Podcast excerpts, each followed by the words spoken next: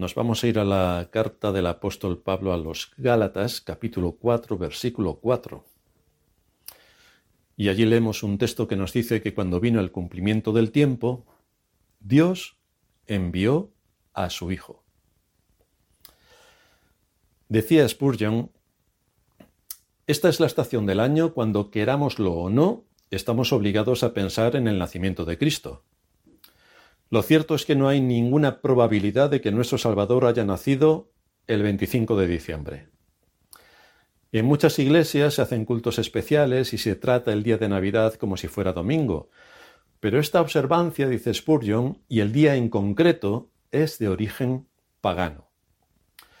Nosotros, por supuesto, estamos de acuerdo con esta observación de Spurgeon, pero al igual que él hizo, tenemos que predicar en alguna ocasión sobre el nacimiento de Cristo y todo lo que supone su venida. Así que lo primero que vamos a hacer es preguntarnos cuál es la fecha en la que habría nacido Cristo porque no parece probable que fuera el 25 de diciembre. O mejor dicho, es completamente improbable que naciera el 25 de diciembre. Pero sí podemos calcular aproximadamente la fecha de nacimiento de nuestro Señor. En Lucas capítulo 1 versículo 5 se nos dice que hubo en los días de Herodes, rey de Judea, un sacerdote llamado Zacarías, de la clase de Abías. En el momento de la concepción de Juan el Bautista, Zacarías, su padre, sacerdote del grupo de Abías, oficiaba en el templo de Jerusalén. Y según Lucas, Jesús nació aproximadamente seis meses después de Juan. Esto lo encontramos en Lucas capítulo 1, versículo 24, donde se nos dice que después de aquellos días concibió su mujer Elizabeth. Al sexto mes, después de que Elizabeth había concebido, al sexto mes el ángel Gabriel fue enviado por Dios a una ciudad de Galilea llamada Nazaret, a una virgen desposada con un varón que se llamaba José, de la casa de David, y el nombre de la virgen era María. Así que aquí se nos está dando el dato de que eran seis meses de diferencia entre la concepción de Juan el Bautista y la concepción del Señor. En el libro primero de Crónicas, en el capítulo 24, se nos indica que había 24 grupos de sacerdotes que servían por turnos en el templo y al grupo de Abías le correspondía el octavo turno. Abías es a donde pertenecía el padre de Juan el Bautista. Contando los turnos desde el comienzo del año, al grupo de Abías le correspondía servir a comienzos de junio, del 8 al 14 del tercer mes del calendario lunar hebreo, nuestro junio. Siguiendo esta secuencia, Juan debió nacer en torno a marzo y Jesús seis meses después, entre septiembre y octubre.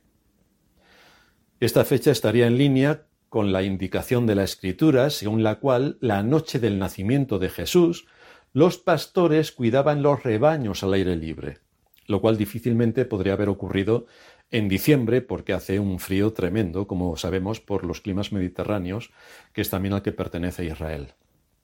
Así que Lucas capítulo 2, versículo 8 nos dice, había pastores en la misma región que velaban y guardaban las vigilias de la noche sobre su rebaño. De manera que cualquier cálculo sobre el nacimiento del Señor debe estar ajustado a esta fuente original, por lo que la fecha debe estar entre septiembre y octubre, a principios de otoño. Además, debe tomarse en cuenta el censo ordenado por César Augusto, que obviamente no pudo haber sido en diciembre, época de intenso frío en la región de Judea. Entonces la pregunta es, ¿por qué la cristiandad celebra el nacimiento de Cristo el 25 de diciembre? Resulta que esta fecha tiene su origen en las festividades del imperio. Los romanos celebraban en el día 25 de diciembre la fiesta de Natalis Solis Invicti, o el nacimiento del sol invicto, que estaba asociada al nacimiento de Apolo, Apolo era el dios que amenazaba o protegía al hombre desde los altos cielos. Era identificado en el Imperio romano como la luz de la verdad y estaba representado por el sol. Además, era el dios de la belleza, de la perfección, de la armonía, del equilibrio y de la razón. Era un dios que hacía a los hombres conscientes de sus pecados y era el agente de su purificación. De ahí que cambiar el nacimiento de Apolo en esta fecha por el de Jesús fue lo más natural para un imperio pagano que de la noche a la mañana se hizo cristiano. El 25 de diciembre era el día del solsticio de invierno, es decir, cuando el sol empieza a recuperar su esplendor. Así que si Cristo es la luz del mundo, si es Él quien alumbra, no fue difícil tomar esta fecha para hablar del nacimiento de la luz del mundo, que es Cristo. Por esa razón, de esta fiesta de origen pagano se tomó la idea del 25 de diciembre como fecha del nacimiento del Señor, para celebrar el nacimiento del Señor. Es curioso, pero en esta celebración los romanos posponían todos los negocios. En estas fechas del nacimiento del dios Apolo, en el imperio se hacían intercambios de regalos, se liberaban temporalmente a los esclavos, por lo cual era una ocasión más para que se pudieran juntar los creyentes, muchos de los cuales eran esclavos, para festejar el nacimiento de Cristo. Y cuando entramos en la era cristiana nos encontramos como en Antioquía, probablemente en el año 386, Juan Crisóstomo impulsó a la comunidad cristiana para celebrar el nacimiento de Cristo el 25 de diciembre. Por otra parte, para hacer más fácil que los ciudadanos paganos del imperio pudiesen aceptar el cristianismo sin abandonar sus festividades paganas y buscar así un consenso, el Papa Julio I pidió en el año 350 que el nacimiento de Cristo fuera celebrado en esa misma fecha, y finalmente el Papa Liberio en el año 354 decretó el 25 de diciembre como día del nacimiento de Jesús de Nazaret. La primera mención de un banquete de Navidad fue en Constantinopla, la antigua Bizancio, y data del año 379, bajo Gregorio Nacianceno. Esta fiesta de la Natividad fue introducida en Antioquía hacia el año 380. Con todo esto podemos ver la trazabilidad de este día festivo y que la Iglesia de Roma, fiel descendiente del Imperio Romano, incluyó como tal. Pero nosotros, como Iglesia de Cristo, no estamos obligados a celebrar ninguna festividad salvo el Día del Señor, el domingo. El mandato que tenemos en el cuarto mandamiento es acuérdate del día de reposo para santificarlo. Acuérdate del día de reposo para santificarlo. No se nos dice que guardemos ninguna otra fiesta adicional como Iglesia de Cristo que somos. Sin embargo, la Iglesia Católica en su manipulación de los mandamientos, al eliminar el segundo por causa de que prohíbe la idolatría y como ellos son idólatras no lo pueden soportar, entonces el segundo de los mandamientos lo anulan ha puesto en el tercer lugar el que corresponde al cuarto. En la ley de Dios el cuarto es acuérdate del día de reposo para santificarlo, como ellos han quitado ya el segundo, pues les falta uno y por lo tanto retroceden uno de los mandamientos. Y en ese tercer mandamiento, que es eh, no tomarás el nombre de Dios en vano, ellos han puesto santificarás las fiestas. Pero esto es una invención de la idólatra Roma. Los mandamientos de la ley de Dios solo nos hablan de un día santo, no de fiestas en plural santas, no. Un día que debe ser apartado para la adoración pública, el día del Señor, que en la era cristiana corresponde al primer día de la semana, el domingo, hoy. Lamentablemente la presión y propaganda de Roma ha hecho que en gran parte del entorno evangélico las iglesias también celebran las fiestas de Navidad, adornando la iglesia con todo tipo de guirnaldas, figuritas, y aquello parezca un Belén que solamente le faltan las cabras. O también celebrando la Semana Santa, a lo cual abrazan y siguen esto de una manera bastante em, pasional. Pero todo esto nos muestra lo fuertemente asentada que está la palabra de Dios, o lo que es lo mismo, cómo brilla por su ausencia en el entorno cristiano.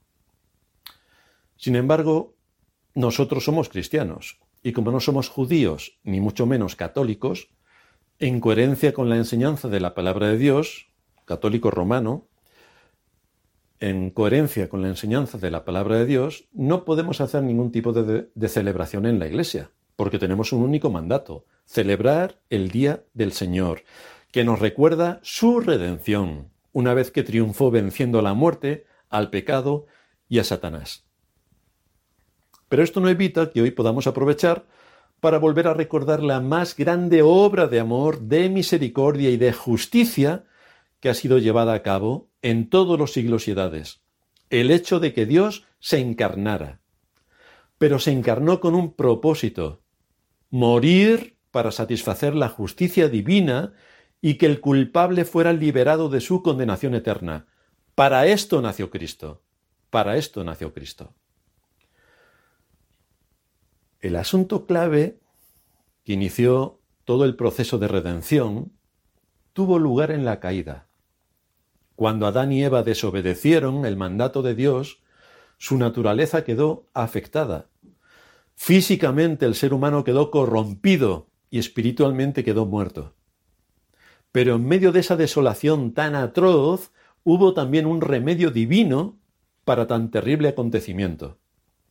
Así precisamente en Génesis capítulo 3 versículo 15, nada más ocurrir este gran desastre que afectó a toda la creación, nos dice el texto, está hablando Dios, pondré enemistad entre ti la mujer y entre tu simiente y la simiente suya, ésta te herirá en la cabeza y tú le herirás en el calcañar. Desde aquel momento hay una lucha mortal por el alma del ser humano. Satanás tiene en su poder a los caídos, que son sus esclavos. Y resulta que Cristo fue preparado antes de la fundación del mundo para conquistar y vencer arrebatando a su pueblo de las garras de Satanás. Pero la pregunta que debemos hacernos es, ¿cómo se iba a plasmar esto en medio de la historia humana? ¿Cómo podría la simiente de la mujer aplastar la cabeza de Satanás? Nos encontramos que desde la caída la enemistad contra Dios, contra su palabra, contra su creación, es patológica. Durará toda la vida del ser humano sobre la tierra, pero tendrá un final. La simiente de la mujer herirá en la cabeza a la otra simiente. Esta simiente de la mujer está referida a Cristo. Él es quien únicamente tiene el poder para herir de muerte a Satanás. En todo esto no debemos olvidar que Satanás es una criatura, pero Cristo es el creador.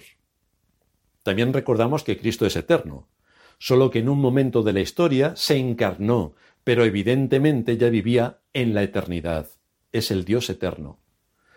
Así el apóstol Juan, cuando inicia su Evangelio, nos dice que en el principio era el verbo, y el verbo estaba con Dios, y el verbo era Dios.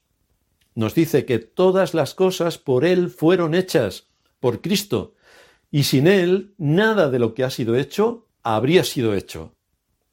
Nos dice de Cristo que en Él estaba la vida, y la vida era la luz de los hombres. Así que no olvidemos el papel creador de nuestro Señor, porque Él creó y hace que subsistan todas las cosas. Esto lo ratifica también el escritor a los Hebreos en el capítulo primero, versículo 3. Allí nos dice el cual, siendo el resplandor de su gloria y la imagen misma de su sustancia, y quien sustenta todas las cosas con la palabra de su poder, de manera que es Cristo quien tiene este papel central en la victoria sobre Satanás y sobre todos sus enemigos. Pero ¿cómo se llevaría a cabo esta obra de rescate? ¿Cómo se llevaría a cabo? Aquí nos encontramos como la progresión bíblica acerca del plan de redención nos empieza a dar detalles desde sus orígenes. Moisés ya les adelantó al pueblo de Israel, profeta de en medio de mí, de tus hermanos, como yo, te, levantará Jehová tu Dios. A él oiréis. Así que ya apuntaba a alguien que tendría la autoridad para hablar en nombre de Dios. En Génesis 49.10 nos muestra una profecía dicha por Jacob sobre sus hijos antes de constituirse el pueblo de Israel. Y Jacob dice, no será quitado el cetro de Judá, ni el legislador de entre sus pies, hasta que venga Silo, y a él se congregarán los pueblos. Aunque el primer alcance de esta profecía era David, el alcance definitivo y final estaba situado en quien sería el hijo de David, nuestro Señor. Ese cetro nunca sería quitado. Es un cetro, cetro de rey universal, y ante él todos los pueblos se inclinarían. Es evidente que la profecía no se refería solo a David porque él no podía tener un reino universal ni eterno, ni ante él se someterían los pueblos, pero sí que era un tipo de quien luego ostentaría ese trono y ese cetro. Por tanto, Jacob ya estaba profetizando de Cristo. El Señor sigue ampliando su palabra. Llegamos al juramento dado a David, donde Dios le dice, en 2 de Samuel, segundo libro de Samuel capítulo 7, versículo 16, y será afirmada tu casa y tu reino para siempre delante de tu rostro, y tu trono será estable eternamente.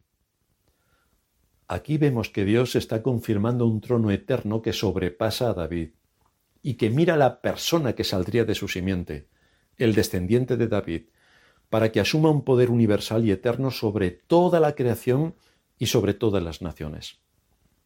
Es así como ya el Señor fue reconocido por sus conciudadanos.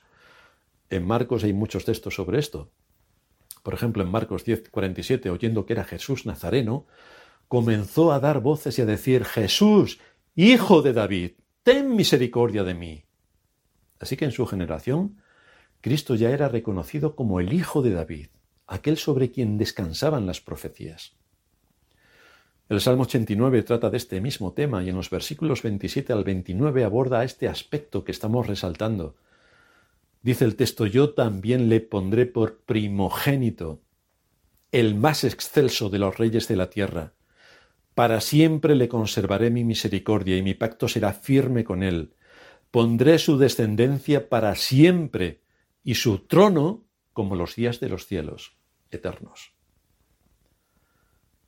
Así que ese rey que Dios había anunciado, definido como el que heriría de muerte a la serpiente, que vendría de una familia, la de Abraham, de una tribu, la de Judá, ahora lo identifica dentro de esa tribu con una familia como descendiente de David. El apóstol Pedro desarrolló este tema en una predicación. Lo encontramos en Hechos 2.29. Varones hermanos, dice Pedro. Se os puede decir libremente del patriarca David que murió y fue sepultado y su sepulcro está con nosotros hasta el día de hoy.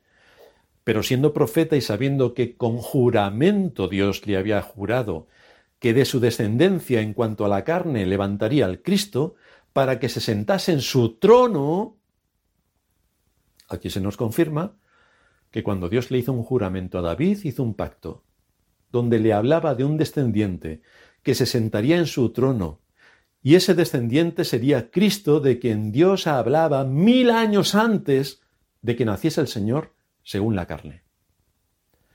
Recordad que según Génesis 3.15 era un descendiente de la mujer. Por tanto, se nos dice que va a nacer como todo ser humano, va a crecer como un niño. Esto es lo realmente sorprendente acerca de este Rey eterno que ostenta un poder indestructible, pero que van a hacer como un niño más. Pasaron 300 años, pasaron 300 años aproximadamente desde la, promesa dada a David y nos encontramos a Isaías, quien vivió entre el 740 al 680 a.C. Y es uno de los grandes profetas que Dios escogió para hablar y anunciar al Redentor prometido. Y nos dice, por tanto, el Señor mismo os dará señal. He aquí, que la Virgen concebirá y dará a luz un hijo, y llamará su nombre Emanuel. Así vemos cómo los datos se van precisando respecto a la persona que debían esperar en Israel.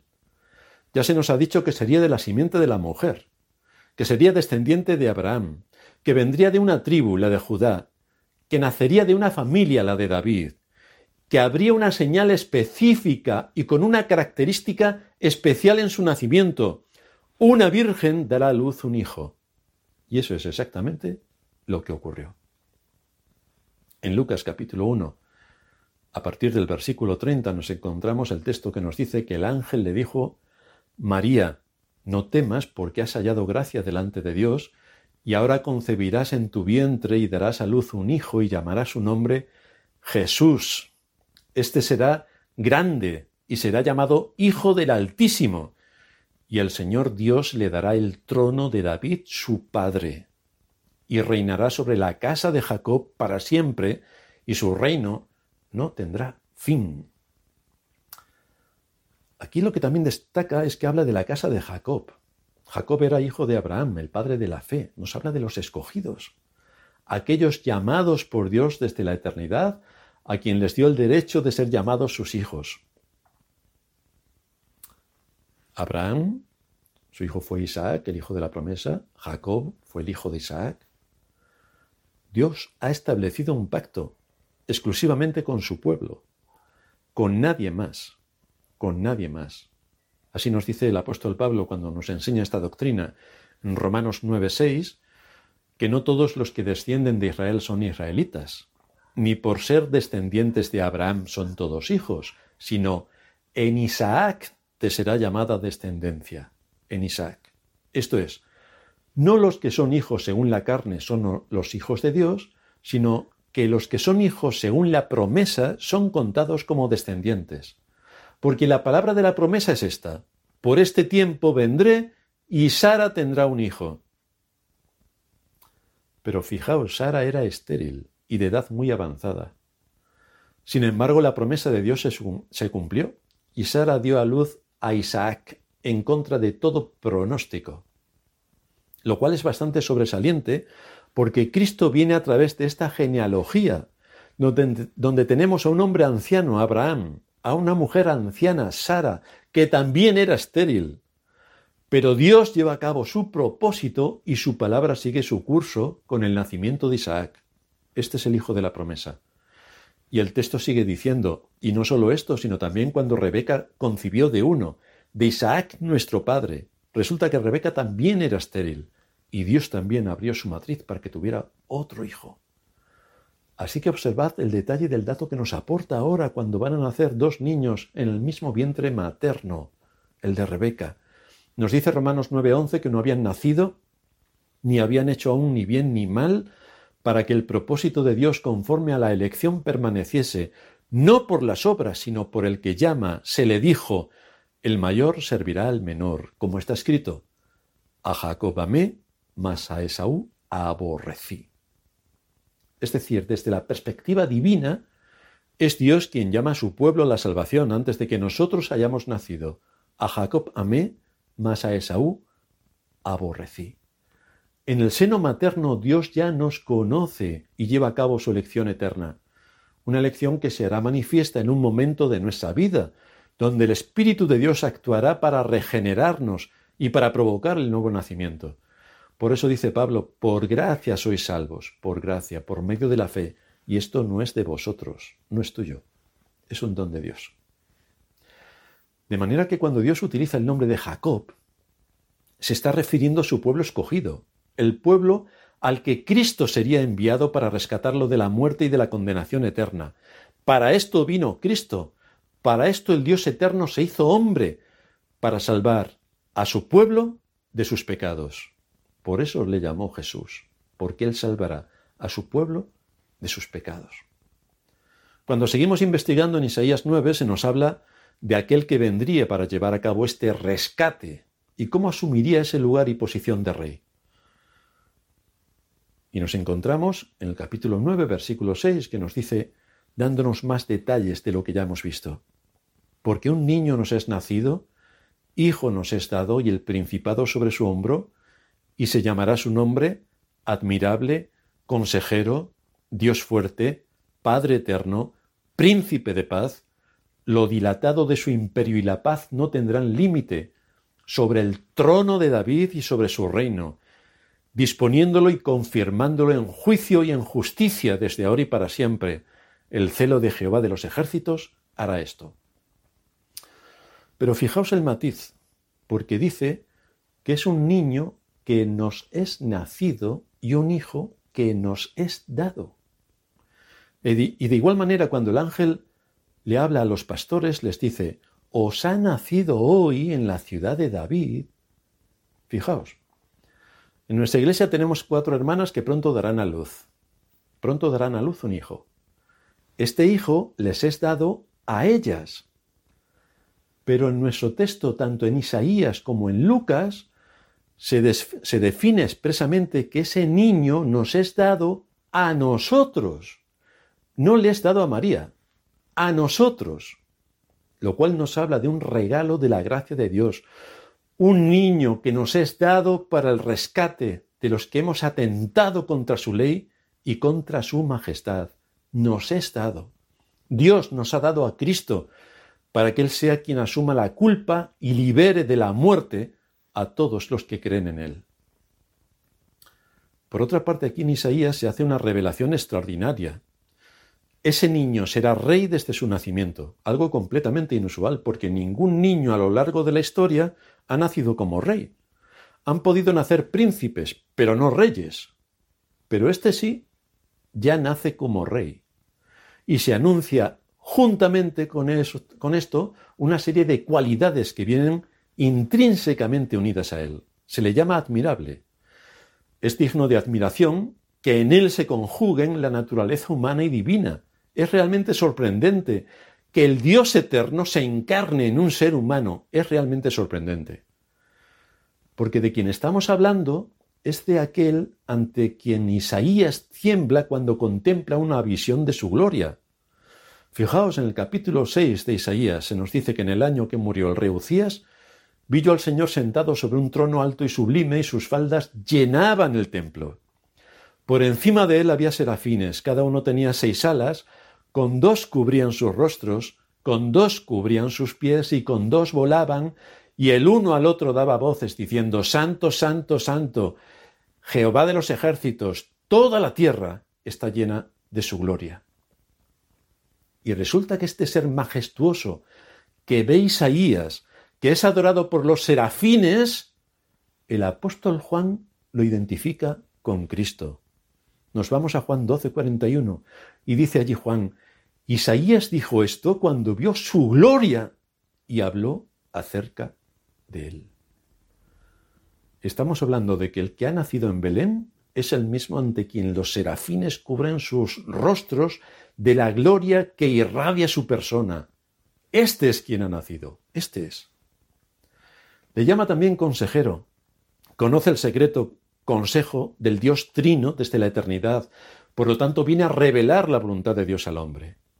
El misterio, dice Pablo en Colosenses 1.26, que había estado oculto desde los siglos y edades, pero que ahora ha sido manifestado a sus santos, a quienes Dios quiso dar a conocer las riquezas de la gloria de este misterio entre los gentiles, que es Cristo en vosotros, la esperanza de gloria.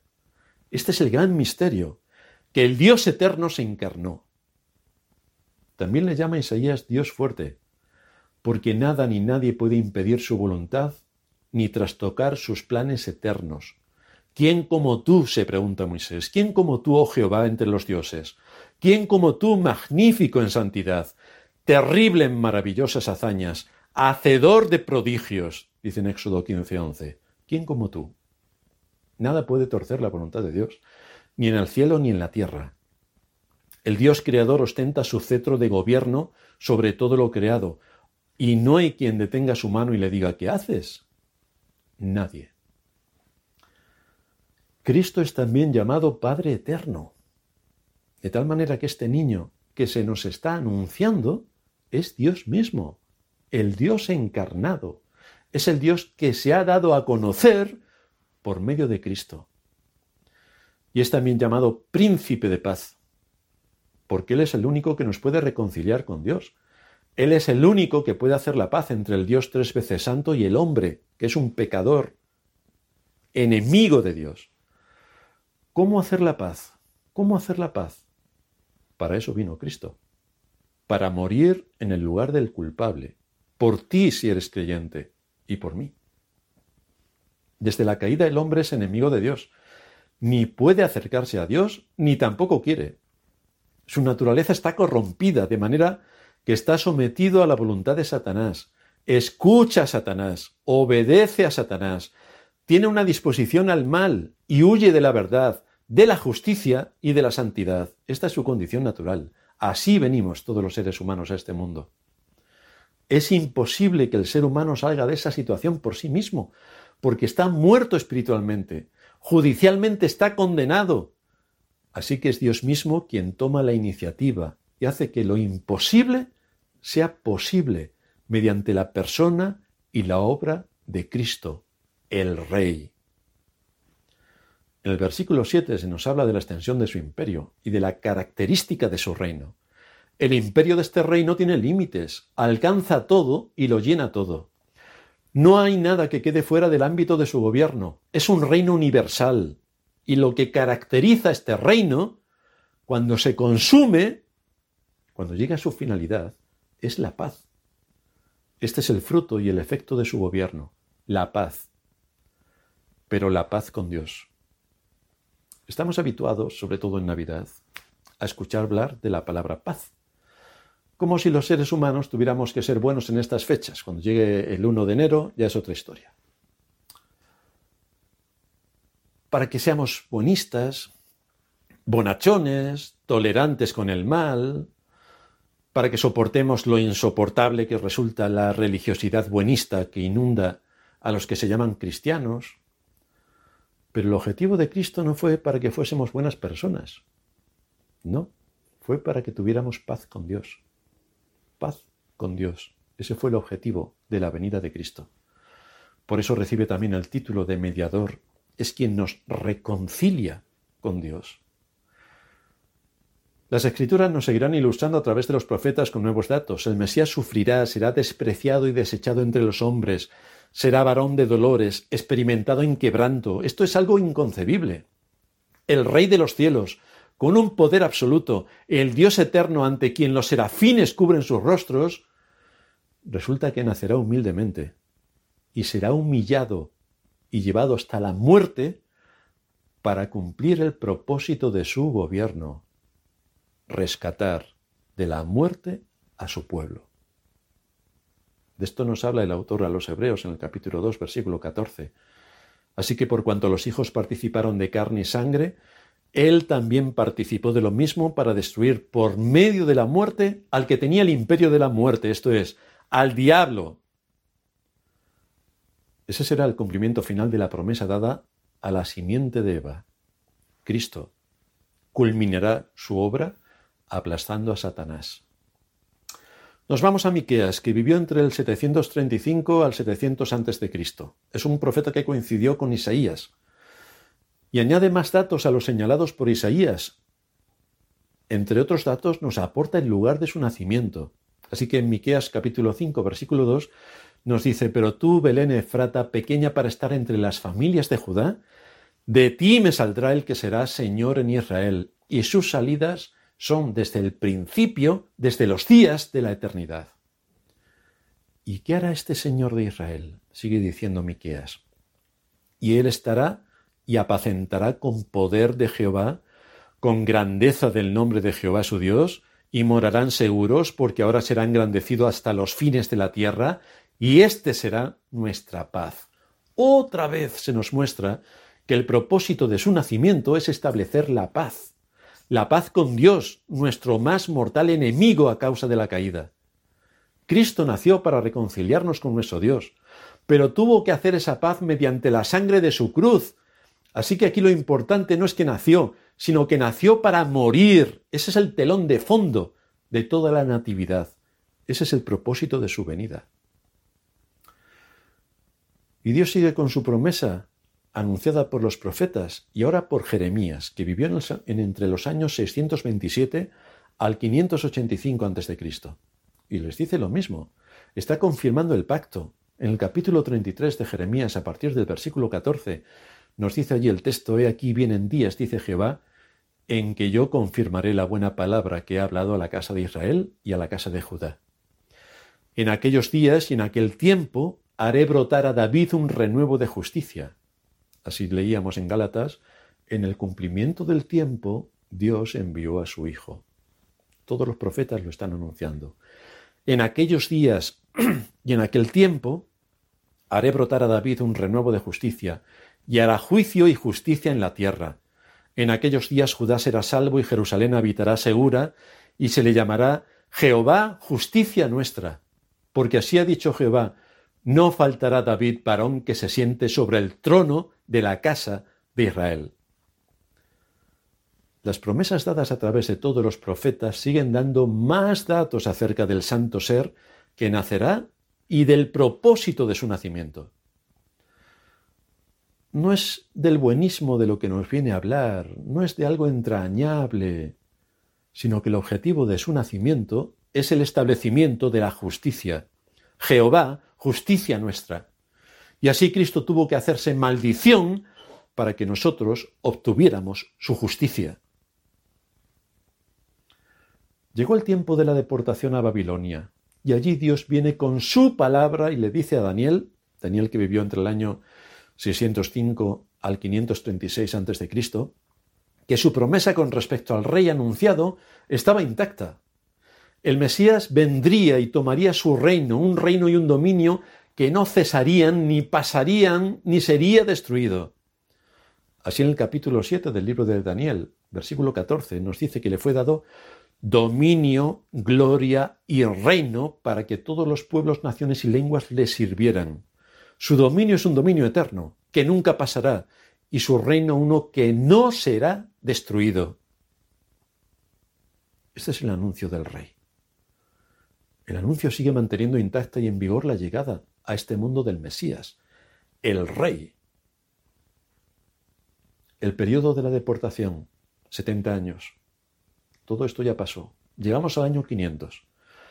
El pueblo de Israel sigue cautivo en Babilonia, pero comienza a regresar a su tierra, a reedificar sus ciudades, a reconstruir el templo, y allí está Zacarías. En su libro, en el capítulo 6, versículo 12, nos dice el texto, le hablarás diciendo, así ha hablado Jehová de los ejércitos, diciendo, He aquí el varón cuyo nombre es el renuevo, el cual brotará de sus raíces, y edificará el templo de Jehová. Él edificará el templo de Jehová, y él llevará gloria y se sentará y dominará en su trono, y habrá sacerdote a su lado, y consejo de paz habrá entre ambos. Zacarías toma el nombre dado por Jeremías y habla de este rey que se sentará en su trono, pero dice que edificará el templo de Dios y que restaurará la adoración a Dios. Entonces entendemos a qué iban referidas estas palabras, y es que Cristo construye el verdadero templo, la iglesia. Cuando está discutiendo con los judíos, el Señor les dice, destruid este templo y en tres días lo levantaré. Dijeron luego los judíos, en cuarenta y seis años fue edificado este templo y tú en tres días lo levantarás. Mas él hablaba del templo de su cuerpo.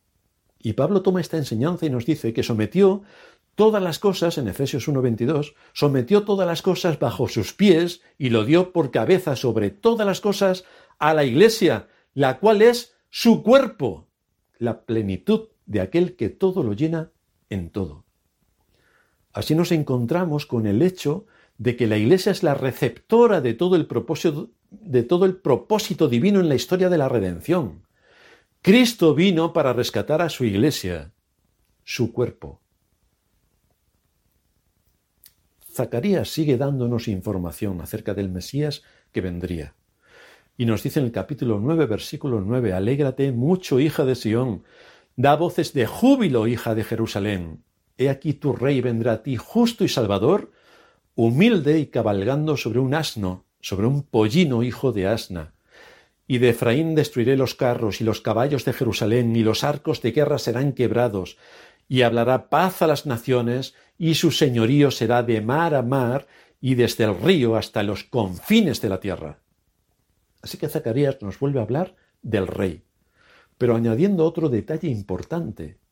Este rey que nacería y que dominaría sobre las naciones y cuyo reino no tendría fin, no vendría como los demás reyes, aclamados y mostrando su grandeza y esplendor por el gran y poderoso ejército que traen tras ellos. No. Su poder para cumplir su voluntad es tan extraordinario que con tan solo su palabra cumple su propósito, solo con que hable. Como no necesita un ejército, por medio de Zacarías nos aporta un dato nuevo. Vendrá humilde, es decir, vendrá mostrando una baja condición que no se corresponde a su grandeza. Vendrá mostrando una baja condición. No aparentará lo que en realidad es. Le veremos, pero sin atractivo para que le deseemos. No muestra su grandeza vendrá montado sobre un asno y así fue como entró en Jerusalén. Nos relata Mateo 21 que Jesús envió dos discípulos diciéndoles, Id a la aldea que está enfrente de vosotros, y luego hallaréis un asna atada y un pollino con ella. Desatadla y traédmelos. Y si alguien os dijere algo, decid, el Señor lo necesita, y luego los enviará. Todo esto aconteció para que se cumpliese lo dicho por el profeta cuando dijo, Decid a la hija de Sión, He aquí, tu rey viene a ti, manso y sentado sobre un asna, sobre un pollino, hijo de animal de carga. Así que su dominio no será utilizando los métodos tradicionales para imponer un gobierno a través de la demagogia, del engaño, de la perversión, del terror o del miedo, ni a través de sus ejércitos, sino por medio de su palabra. Esa palabra que creó los cielos y la tierra es la que creará la vida en aquellos que están espiritualmente muertos. Esa palabra es la que derrota a sus enemigos.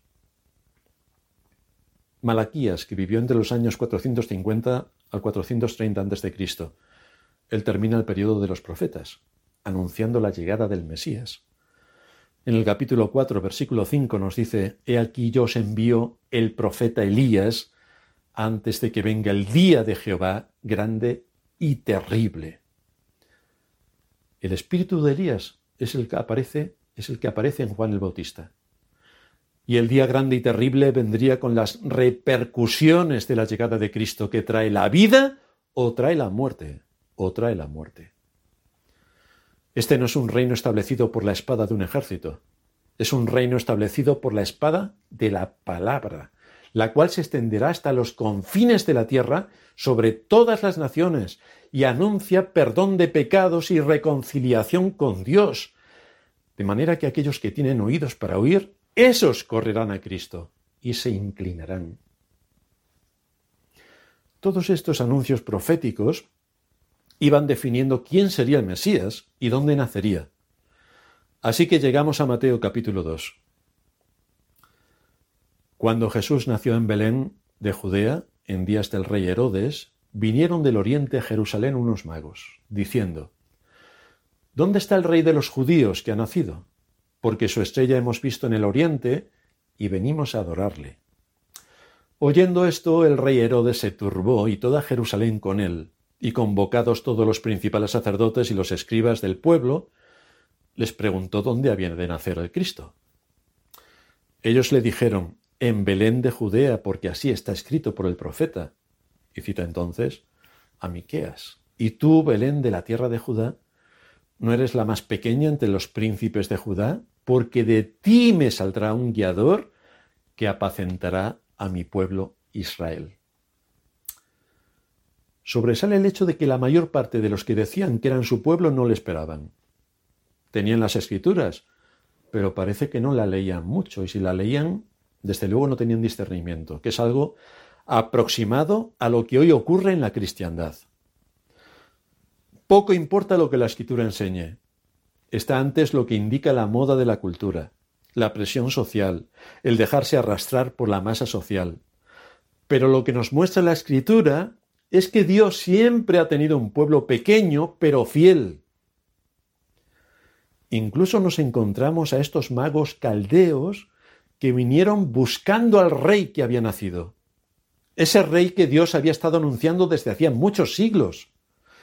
Estos magos eran astrónomos y tenemos bastantes sospechas para pensar que durante el tiempo que Daniel estuvo en Babilonia, instruyó a muchos en el temor del Señor, y estos eran descendientes de aquellos que fueron instruidos en la palabra de Dios porque sabían de la existencia de las profecías. Estos astrónomos cumplieron también las profecías con su llegada a Jerusalén. Nos dice el libro de los Salmos capítulo 72 versículo 9, ante él se postrarán los moradores del desierto. Ellos venían de la región de lo que era Babilonia, de lo que había sido Babilonia. Vivían en el desierto. Ante él se postrarán los moradores del desierto, y sus enemigos lamerán el polvo. Los reyes de Tarsis y de las costas traerán presentes. Los reyes de Sabá y de Seba ofrecerán dones. Y aquí les tenemos, a los magos de Oriente trayendo sus dones. ¿A qué conclusión nos lleva todo esto? en muchas de estas profecías, se ha cumplido la primera parte, la venida de Cristo y el establecimiento de su reino. Todavía no vemos la consumación final, donde todos sus enemigos serán puestos por estrado de sus pies. Pero de la misma manera que se ha cumplido todo hasta aquí, no tenemos ninguna duda de que se cumplirá hasta el final el resto de su palabra. Y hay advertencia severa sobre no escuchar este mensaje, que proclama la redención que tenemos en Cristo y el propósito de su venida. Dice Pablo en 2 de Tesalonicenses capítulo 1 a partir del versículo 7, y a vosotros que sois atribulados, daros reposo con nosotros cuando se manifieste el Señor Jesús desde el cielo, con los ángeles de su poder, en llama de fuego, para dar retribución a los que no conocieron a Dios, ni obedecen al Evangelio de nuestro Señor Jesucristo, los cuales sufrirán pena de eterna perdición, excluidos de la presencia del Señor y de la gloria de su poder. Es un hecho trascendente el que Dios se encarnase. Pero no olvidemos que se encarnó para establecer la justicia perdurable, la que ganó para su pueblo en la cruz del Calvario cuando entregó su vida para satisfacer la ley y presentarnos limpios y sin mancha delante de Dios. Así consumó nuestra salvación. Esa es la importancia de la Navidad, que Cristo vino al mundo para salvar a los pecadores. Y Pablo dice en Efesios 2.4 que Dios, que es rico en misericordia, por eso envió a Cristo, por su gran amor con que nos amó, por eso envió a Cristo.